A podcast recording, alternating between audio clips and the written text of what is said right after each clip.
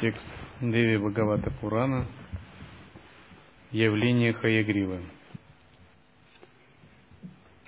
Хаягрива считается один из, одним из аватаров Вишну. Буквально переводится как тот, кто является в облике, имеющим конскую голову. Некогда, сражаясь в суровой битве, длившийся десять тысяч лет, устал Джанардана, Бог вечный. Джанардана – это другое имя Вишну. В неком живописном месте, установив лотосное сиденье и положив лук на землю с натянутой тетивой у изголовья, и оставив его с натянутой тетивой, супруг Лакшми от усталости – по воле судьбы погрузился в глубокий сон. А в это время все боги вместе с Брахмой и Ишей начали совершать жертвоприношения. Пришли все они затем на Вайкунху, чтобы увидеть Бога Джанардану, могущественного владыку жертвоприношений, ради успеха своего предприятия. Не найдя его там, и, увидев благодаря внутреннему зрению, где пребывает Бхагаван, отправились туда боги. Тогда они увидели владыку, пребывающего во сне Йоганидра, без сознания Господа Вишну, и там остановились боги. Боги стали искать Вишну, чтобы пригласить его на жертвоприношение, но увидели, что Вишну спит очень крепко, очень глубоким сном после того, как он завершил битву.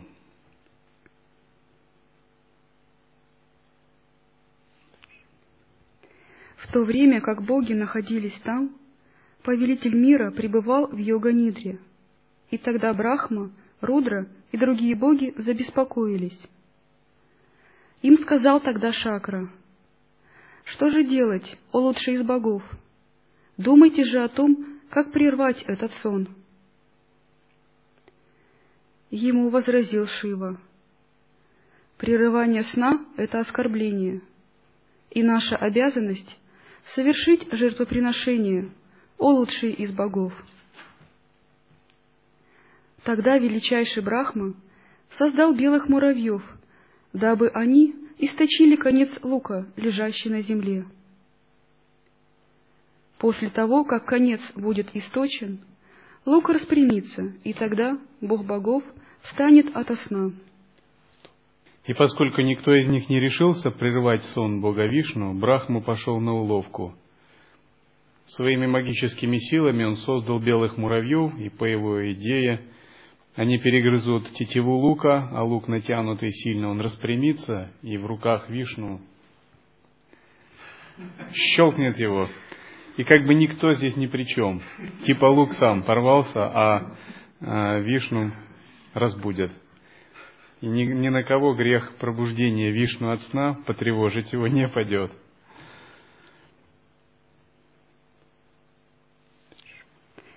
И цель богов будет достигнута, без сомнения. Итак, белым муравьям он приказал, Брахма, вечный бог богов. И ему сказали белые муравьи, как можно прервать сон Бога, учителя миров? Прерывание сна прерывание в речи, разъединение любящих друг друга супругов, разлучение ребенка с матерью — это равносильно убийству Брахмана, так известно. Так как же мы можем прервать счастливый сон Бога богов? Ради достижения какого плода мы совершим этот грех? Стремясь к своей выгоде, человек совершает грех, поэтому мы совершим источение, только стремясь к выгоде. Брахма сказал, «Вам мы дадим долю в жертвоприношении. Слушайте же, ради этого вы приступайте к делу и разбудите Вишну поскорее». И муравьи, опасаясь, что все-таки на них кармический грех пойдет косвенно, они как бы начали с Брахмой торговаться. И тогда они спрашивали, какова выгода нам будет от этого. Брахма сказал, вы получите свою долю благословения от того жертвоприношения, которое мы задумали. Кхи, который упадет в стороне от жертвенной ямы при совершении хомы, то составит вашу долю. Делайте же дело поспешно. Сута сказал, получив приказ от Брахмы, белые муравьи поспешно источили конец лука, лежащего на земле, и тетива разорвалась. Оба конца распрямились, и раздался ужасный звук, которым были напуганы боги. Тогда Вселенная взволновалась, и земля задрожала, забурлили океаны, и были охвачены страхом морские животные. Ужасные ветры задули, и горы поколебались, и на землю упали зловещие метеоры. Части света потемнели, и солнце закатилось за горизонт. Тогда боги подумали о ждущем их несчастье. В то время, как они так думали, голова Вишну вместе с серьгами и диадемой бога богов — исчезла неизвестно куда, о аскеты. Когда ужасная тьма рассеялась, Брахма и Хара увидели обезглавленное тело, лишенное отличительных признаков. Увидев обезглавленное тело Вишну, лучшие из богов, изумленные, погруженные в океан мыслей, зарыдали, мучимые горем. «О, владыка, «О, Господин! Как могло произойти это удивительное, ни с чем не сравнимое бедствие для всех богов? О, Бог богов вечный! Кто тот Бог, магической силой которого твоя голова отделена от туловища? Ведь тебя нельзя разрубить на части и нельзя сжечь. Так, после того, как ты ушел, погибнут боги. Какова же у тебя к нам любовь? ведь рядаем мы сейчас, покинутые тобой. Подобное зло не совершалось ни якшами, ни дайтями, ни ракшасами, но оно было совершено богами у супруг Лакшми. Все боги подчинены чужой воле. Что делать нам, куда идти? Нет, о владыка богов, пристанища для нас, неразумных богов. Все эти боги были иллюзорными эманациями самого Вишну, его иллюзорными телами, так называемыми божествами свиты или божествами периферии. А Вишну был центральным божеством этой мандалы.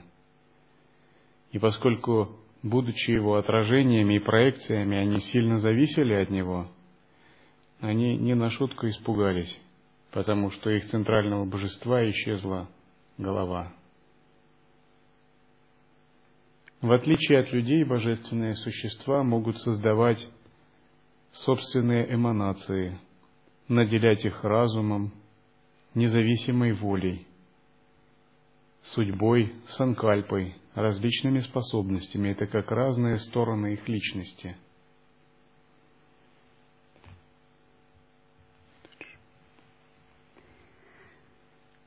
Это не сатвическая майя, не рожестическое и не тамасическое, которое отделило сегодня от тела твою голову, голову владыки Майи, учителя мира.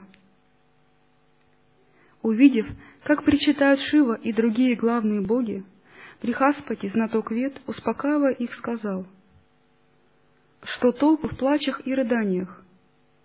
О обладатели великой доли!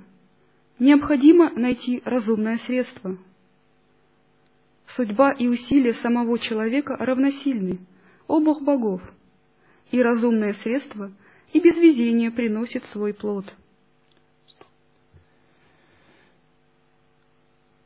Итак, здесь Брихаспати, учитель и наставник богов, высказал такую мысль. Судьба и усилия самого человека равносильны. Прарабдха и Пурушакара равноценны.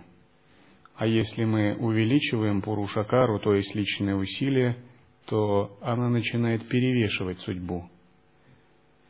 Те, кто не знают секрет воли и личного усилия, часто склонны говорить, ну, такова карма, таковым я уродился. Ничего не поделаешь, я шудра по жизни. О, у меня слабый интеллект, я не понимаю Писания. Но они переоценивают судьбу и врожденную карму. Нет какой-то непоколебимой, однозначной судьбы и врожденной кармы, которая невозможно было бы перебить сильной волей и пурушакарой. Вопрос в том, что эти люди не знают этого секрета. И первый принцип духовной практики заключается в обретении сильной воли. И вот до тех пор, пока йогин не обрел такую волю, он причисляется к категории пашу. В тот момент, когда он закалил свою волю и обрел ее, он получает право называться вира-йогом. И тогда, направляя свою волю в любом направлении, он добивается результата. Ну, допустим, с точки зрения йога-пашу, если у него нет каких-то качеств, то ничего не поделать.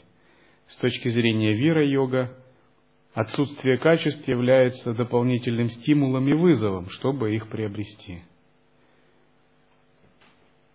Позиция Пашу такова. У меня нет качеств, я не могу, у меня не получится.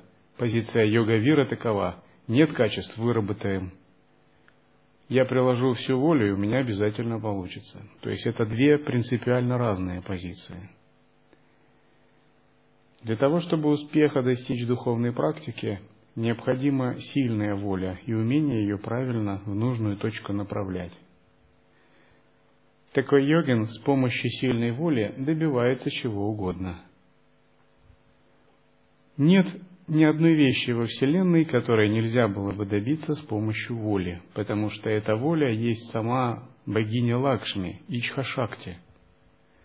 Это сама вселенская сила, а что может быть невозможно для вселенской силы?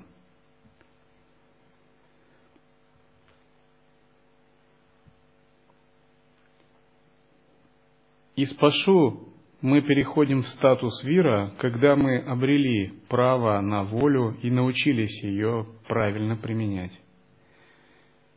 Воля достигается благодаря тапасу, когда мы делаем не то, что нам хочется, а то, что нужно делать, то, что правильно.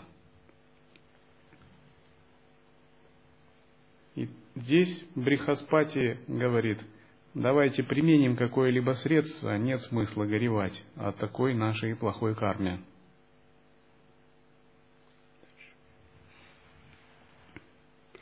Индра сказал, судьба выше.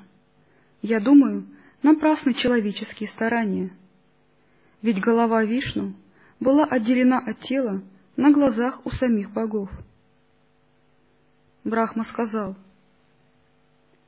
помимо созданного собственной волей, должно переживаться созданное судьбой.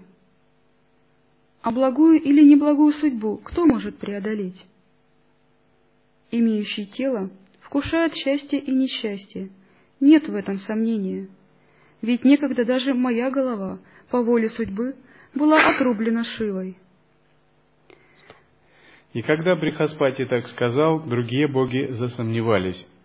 Индра и Брахма, они сказали, поскольку судьба есть высокий закон, навязанный нам вселенскими силами, то даже мы от нее зависим. Как мы можем ее преодолеть?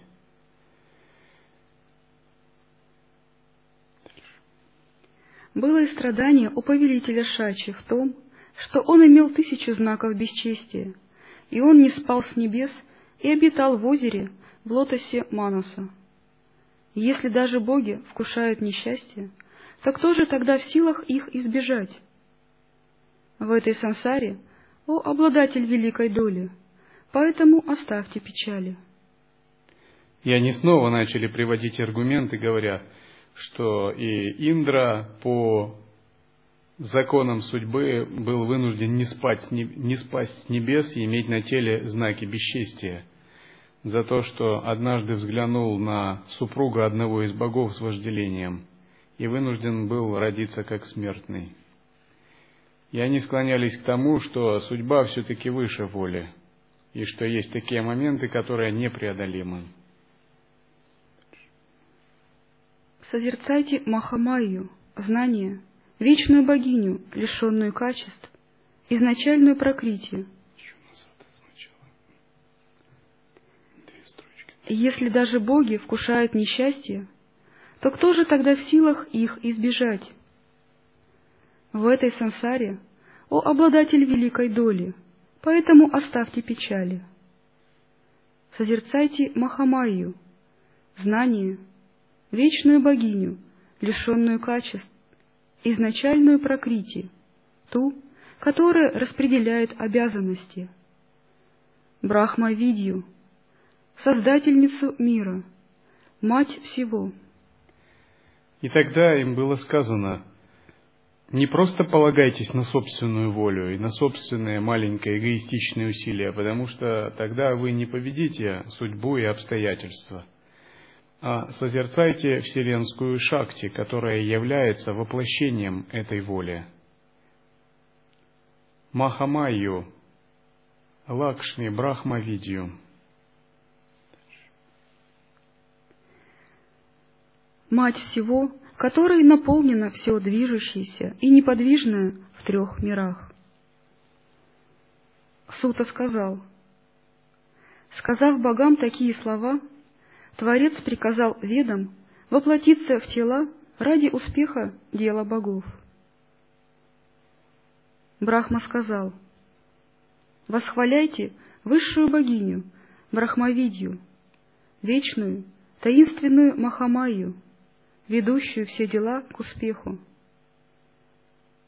Услышав повеление его, прекрасные во всех отношениях веды — запели хвалу, постигаемой через знание Махамайи, наполняющей мир.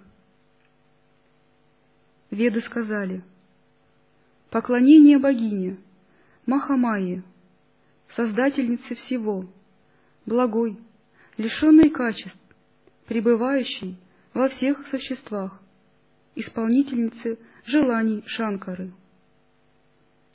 Ты — вместилище всех существ, прана дышащих, разум, богатство, красота, прощение, мир, вера, мудрость, стойкость и память. Ты М в Ом, и ты полумесяц. Ты Гаятри и в Яхрите. Ты победа, борьба, помощь, стыд, слава, желание и милосердие.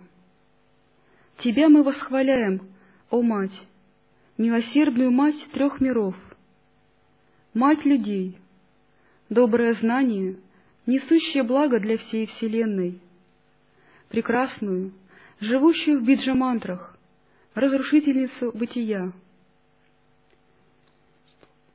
И тогда боги решили восхвалять Вселенскую Шакти. Ту Вселенскую Шакти, которая является в сатве Сарасвати в Раджасе, Лакшми в Тамасе Кали.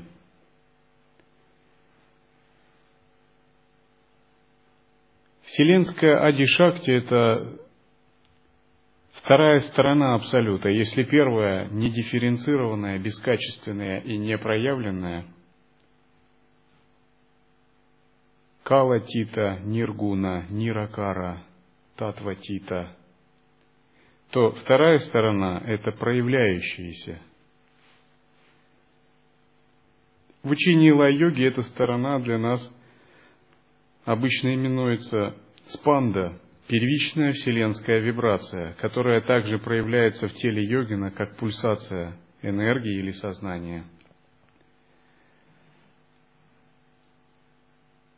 И обычно духовный путь йогина во взаимоотношениях с энергией проходит так.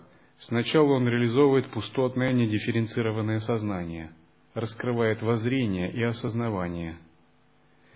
и высвобождается от васан, самскар, от импульсов старых карм. И когда он утверждается в пустотном осознавании, у него есть два пути.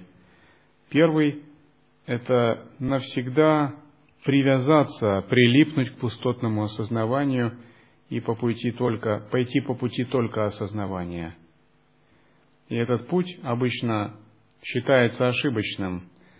Его еще называют нирвана хинаяны, тенденция непроявленного, которую осуждал Сараха.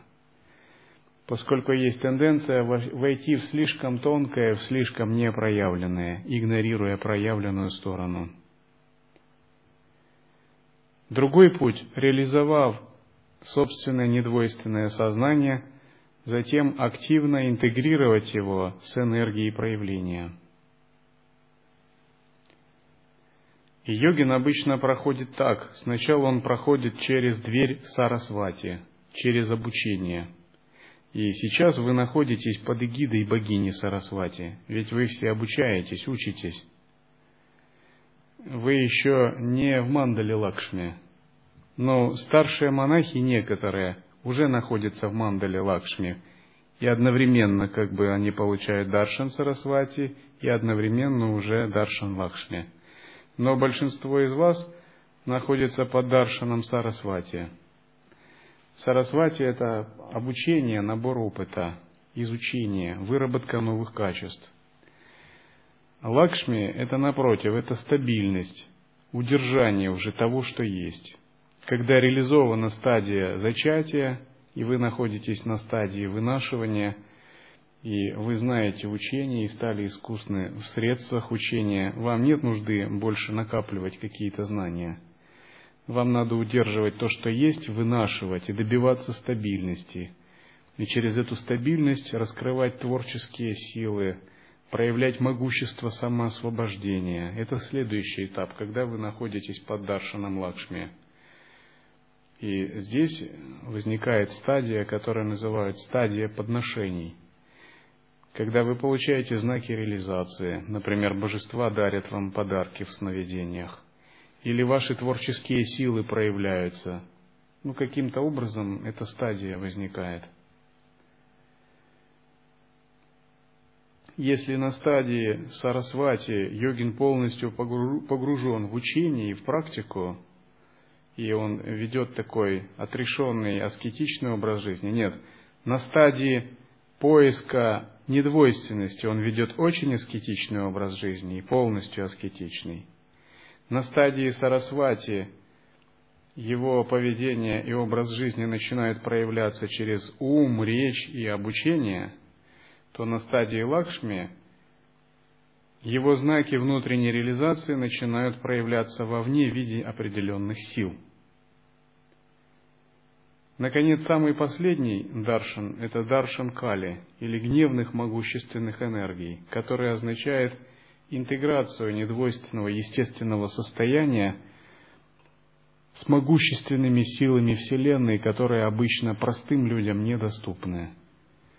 Интеграцию и переживание различных карм, чужих страданий и самосвобождения их, переживание боли, страха, стыда – страданий, наслаждений и интеграцию в единую мандулу осознавания.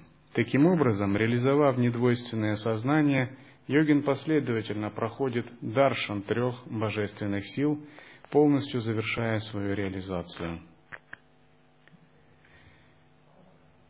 Поклонение божественным существам проявлением изначальной энергии в лай-йоге происходит не благодаря ритуалам, а чисто внутренне, через искусственные средства упая. Такова особенность нашей школы.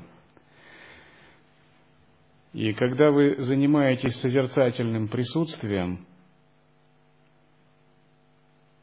например, проявляете практику божественной гордости с опорой на спанду, это проявление Даршана Сарасвати – когда вы медитируете, махашанти медитацию, объединяете, интегрируетесь с вишудха чакрой.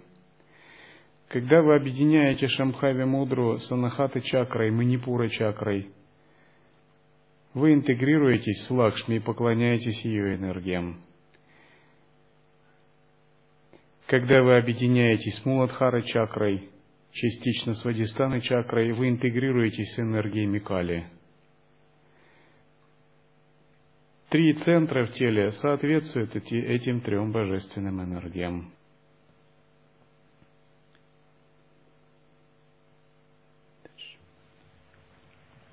Брахма, Хара, Шаури, тысячи Оки, Вач, Бог огня, Сурья. Эти повелители мира созданы тобой, и они не главнее тебя, ибо ты — мать движущегося и неподвижного. Когда ты хочешь творить этот мир, ты создаешь, о мать, Вишну, Рудру и Шиву, и побуждаешь их производить творение, охранение и разрушение.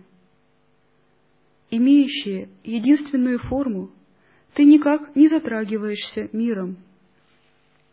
Кто может во всем мире познать твою форму? Или есть ли человек, который способен перечислить твои имена?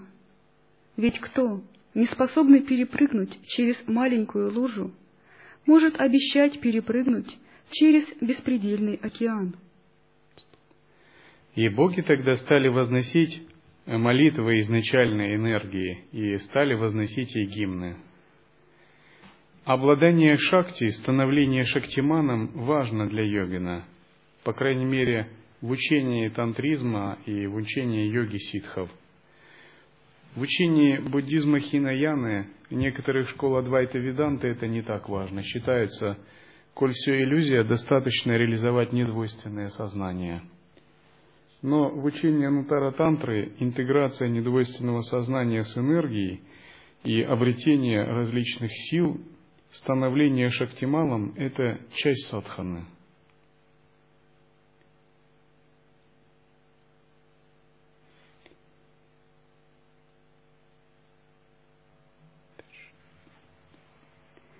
Никто среди богов не знает даже твоей мощи.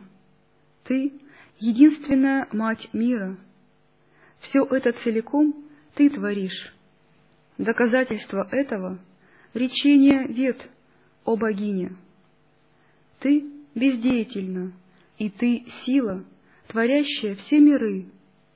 Деяния Твои удивительные, приводят в изумление наш разум.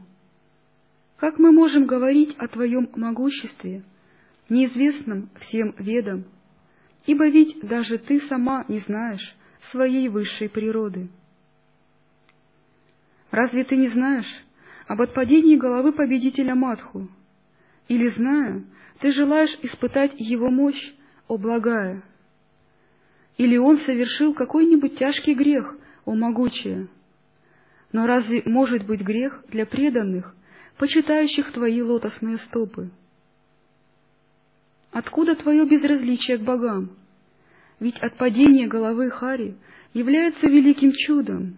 Из-за этого мы подверглись большим несчастьям. А ты искусно в рассеивании печали твоих преданных, о мать. Но мы не знаем, от чего ты медлишь, чтобы приставить ему голову обратно. Или ты, обидевшись в сердце на богов, отыгралась на Вишну, о богиня, или, может, так обуздала гордыню Вишну. Твои игры нам неведомы. Или, побежденный в битве Дайте, в прекрасном святом месте аскезу совершив и получив за это дар от тебя, утащили во главе с Матху голову Вишну, или Обхавани. Для тебя развлечением было увидеть обезглавленного Васудеву. Или ты разгневана на дочь океана — так зачем же, о изначальная, ты лишила ее мужа? Ты должна простить оскорбление, нанесенное своей частью, и, вернув ей мужа, порадовать ее. Эти главные из богов, обладающие великой мощью, кланяются тебе. Перенеси их через океан скорби и верни к жизни Бога, повелителя всего. Мы не знаем, куда исчезла его голова, о мать, и нет у нас другого средства жизни, чем ты. Как нектар дает жизнь богам, так и ты даешь жизнь миру, о богине. Сута сказал, так богиня была восхваляема ведами, ангами и самоганами, и стоящая выше гун, великая повелительница, стала благосклонной. Итак, для того, чтобы призвать и восхвалить богиню, Брахма повелел ведам воплотиться в форме. Веды считаются духовными сущностями, божествами, которые не имеют плотного оформленного тела. Это духовное знание, видья, которое существует в астральном и каузальном пространстве, в Акаше. Это божества, которые посещают умы садхаков и йогинов, вдохновляют брахманов при совершении чтения, гимнов и ритуалов. Изначально эти сущности были созданы Брахмой в начале творения Вселенной. Они определяют порядок садханы, достижения освобождения, ритуалов, жертвоприношений, чтения мантр, уклады жизни, просветления. Та часть вет, которая существует на Земле, это только малая часть вет, которая была создана Брахмой. В зависимости от юги веды видоизменяются.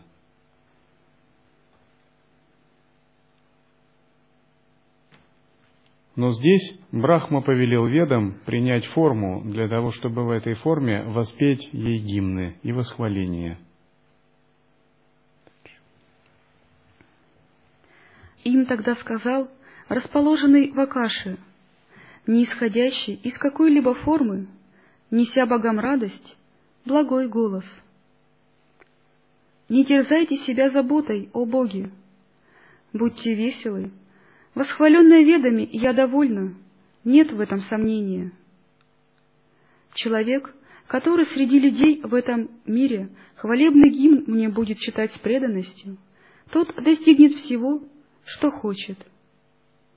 А человек, который постоянно слушает этот гимн мне во время трех санхи, тот будет свободным от страданий и счастливым. А чтение этой стотры ведами равно самим ведам. Слушайте же сейчас о причине, почему отпала голова Хари, ведь ничто не происходит без причины в сансаре.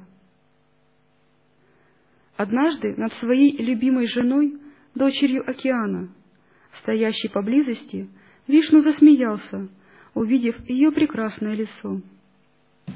Она подумала, вот мой муж сейчас смеется надо мной. Наверное, он увидел что-то безобразное в моем лице. А иначе по какой другой причине ему смеяться? Без причины откуда будет появление смеха? Или, я думаю, он сделал другую красавицу мне соперницей. Поэтому Махалакшми разгневалась и наполнилась Тамагуной, и тамасическая шакти вошла в ее тело. Тем временем, по воле судьбы, ради успеха дела богов, вошла очень суровая тамасическая шакти в ее тело. С телом, наполненным тамасической шакти, она еще больше разгневалась и медленно сказала, «Пусть твоя голова отпадет». Она прокляла его по своей женской природе и из-за неотвратимости его судьбы, не думая о том, что данное ей проклятие унесет и ее счастье. Иметь соперницу — это худшее горе, чем быть вдовой. Так думала она из-за того, что тамасическая шакти овладела ей.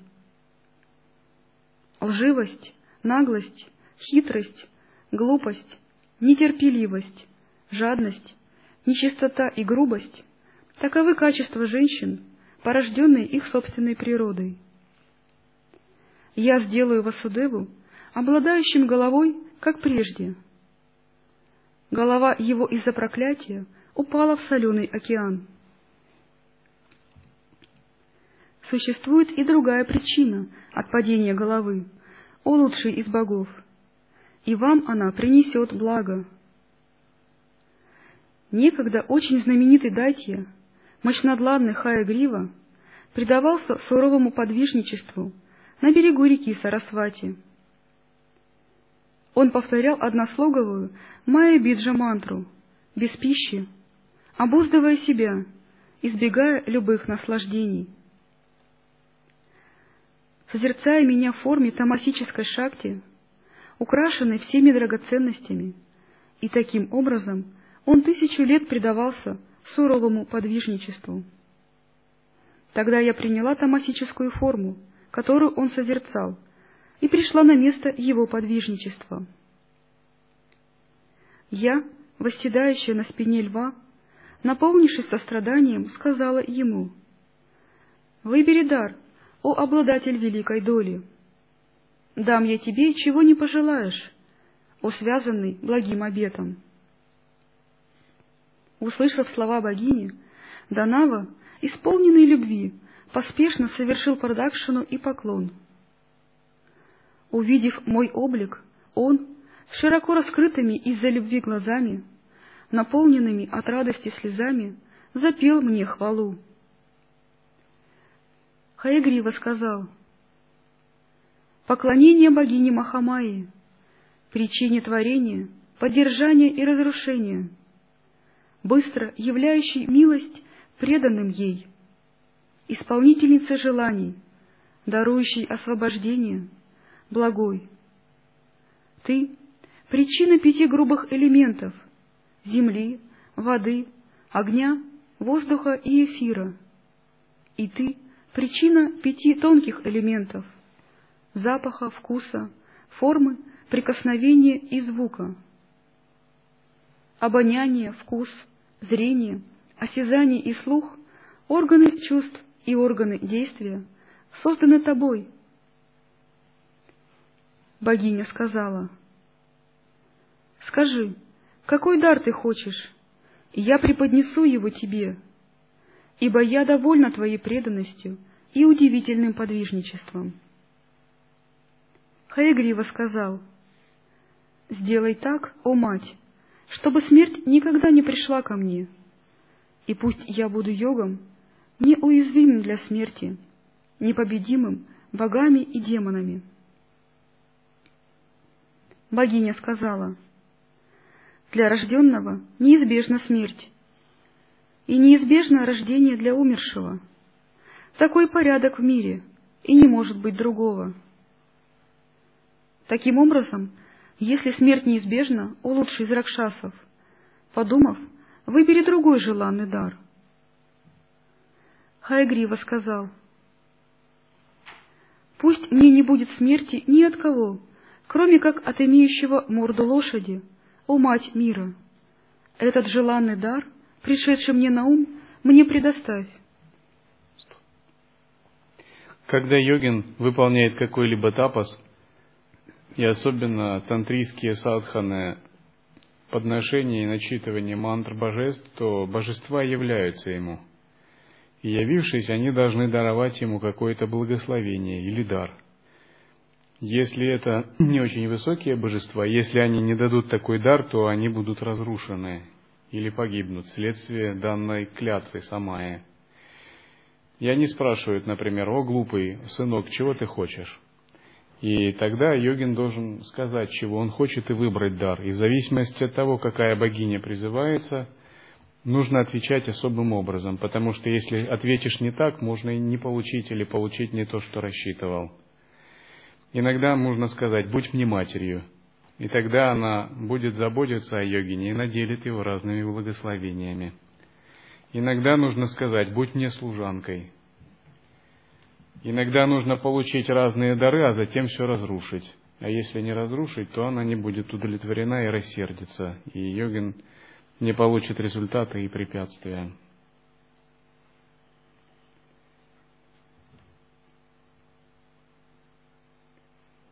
Здесь и есть такая особенность, что нужно просить благословения, говорят, то первое, что есть на уме. Вот то первое, что есть в уме, то и будет санкальпой, и которую йогин получит благословение.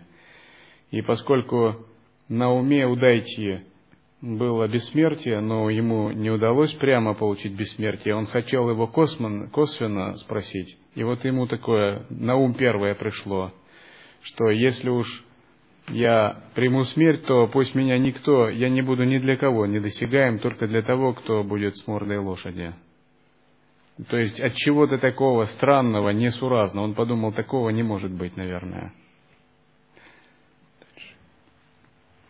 Богиня сказала, «Иди домой, о обладатель великой доли, и счастливо управляй царством, и не будет смерти тебе ни от кого, кроме как от имеющего морду лошади». Так, предоставив дар ему, она исчезла, а он, обрадовавшись в высшей степени, удалился в свою обитель. В момент даршана божественных существ даже случайные мысли материализовываются, и первое, что у вас есть в голове, то может быстро и проявиться. Поэтому всегда считается нужно очень аккуратно обходиться с божественными существами, с великими святыми и богами. Например, если появится плохая мысль или пожелать зла, то это может сразу же быстро материализоваться. Но поскольку сила божественных существ очень велика, то эта плохая мысль, она коснется и самого человека прежде всего, даже если случайно. А если это было желание, э, какое-то мирское желание, то оно быстро исполнится. А если просьба о благословении, она проявится так, как была высказана, даже подсознательно. Теперь он, злобный, мучает всех мудрецов и богов, и нет никого в трех мирах, кто бы мог убить его. И дайте, получив такое благословение, он подумал, что теперь он стал неуязвимым ни для богов, ни для асуров, ни для других существ, поскольку у них у всех нет лошадиной головы. Согласно логике благословения, никто из этих существ не мог причинить ему вреда или одолеть его в битве – и он начал их завоевывать и причинять им неисчислимые страдания, уверенный, что никто не поразит его и не накажет. Поэтому, взяв красивую голову коня, Тваштар пусть приставит ее к обезглавленному телу Вишну. И Бхагаван в облике Хая Гривы убьет того Асуру, Данаву, худшего из грешников, желая блага богам. Сута сказав. Сказав такие слова богам, мать замолчала, и боги тогда довольные сказали мастеру богов. Боги сказали, «Сделай дело богов, и, пристав вишну голову, и худшего из донав, коноголовый он убьет». Сута сказал, Услышав их слова, Тваштар поспешно отрубил мечом голову коню пасшемуся поблизости. К телу Вишну им была приставлена конская голова, и стал он конноголовым по милости Махамаи. Несколькими днями позже он убил этого гордого Данаву, недруга богов, в сражении. Люди, которые слушают эту прекрасную историю на земле, освобождаются от всех страданий – нет в этом сомнения. Повествование о деяниях Махамаи, чистое и очищающее от грехов, читающим и слушающим его, дарует все богатства –